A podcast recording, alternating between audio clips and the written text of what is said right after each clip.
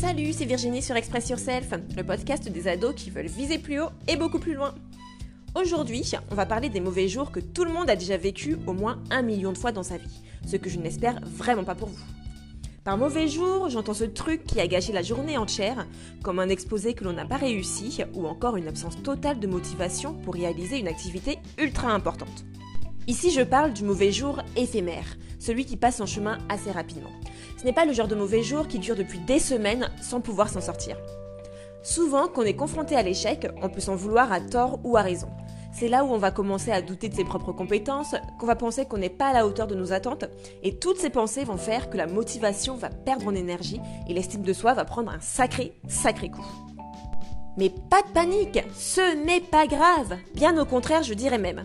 En effet, se retrouver dans une de ces journées peut servir à plusieurs choses, et surtout être nécessaire pour soi. Premièrement, ça peut servir à lâcher prise sur tout ce dont on contrôle par crainte de libérer nos émotions les plus archaïques.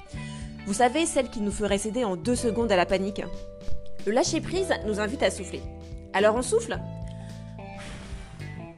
On se pose, on ne travaille plus, on ne réfléchit plus. On se pose simplement. Bon, pas forcément en restant chez soi, on peut aussi aller se balader, de préférence dans la nature, pour s'aérer beaucoup l'esprit. Ça serait une bonne occasion de pratiquer l'autocontemplation, histoire de se recentrer et d'apprécier qui on est. En fait, faites tout ce que vous aimez dans le total lâcher prise, où il n'y a aucune attente d'un quelconque résultat. Deuxièmement, ce mauvais jour, entre guillemets, peut aussi être l'occasion de revoir les différentes étapes de l'objectif qu'on s'était fixé et qui a abouti à un échec total, par exemple. Ces étapes semblent-elles toujours aussi pertinentes? Comment les restructurer pour qu'elles soient plus solides, plus puissantes? Troisièmement, si on est dans un de ces mauvais jours émotionnels où on ne sait pas pourquoi on est d'humeur massacrante, là non plus, pas grave, on lâche prise. Si on est avec des copains-copines et que rester en groupe à ce moment précis nous pompe plus de l'énergie qu'autre chose, il ne faut pas avoir peur de s'isoler un peu pour rester dans le calme et pour laisser les émotions circuler librement à travers nous. Ainsi, le mal-être passe tranquillement son chemin. Enfin, ça serait bien. Il suffit de dire à son entourage J'ai envie de rester seul. Pas d'inquiétude, aujourd'hui je suis un peu maussade, mais je gère carrément. Ou un truc dans le genre.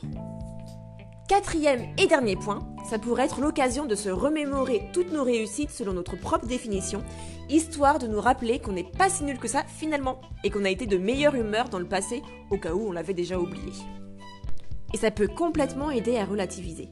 Là tout de suite, je me trouve dans cet état maussade, mais demain ça ira beaucoup mieux. En bref, ne faites pas de ce mauvais jour une perte de temps. Faites-en plutôt un regain d'énergie. Pensez à garder le challenge suivant à l'esprit. Transformez votre vision négative d'une situation en vision positive. Du positif, il y en a à revendre. Encore faut-il savoir poser le regard qu'il faut à l'endroit où il faut. C'est tout pour aujourd'hui sur Express Yourself. À très bientôt!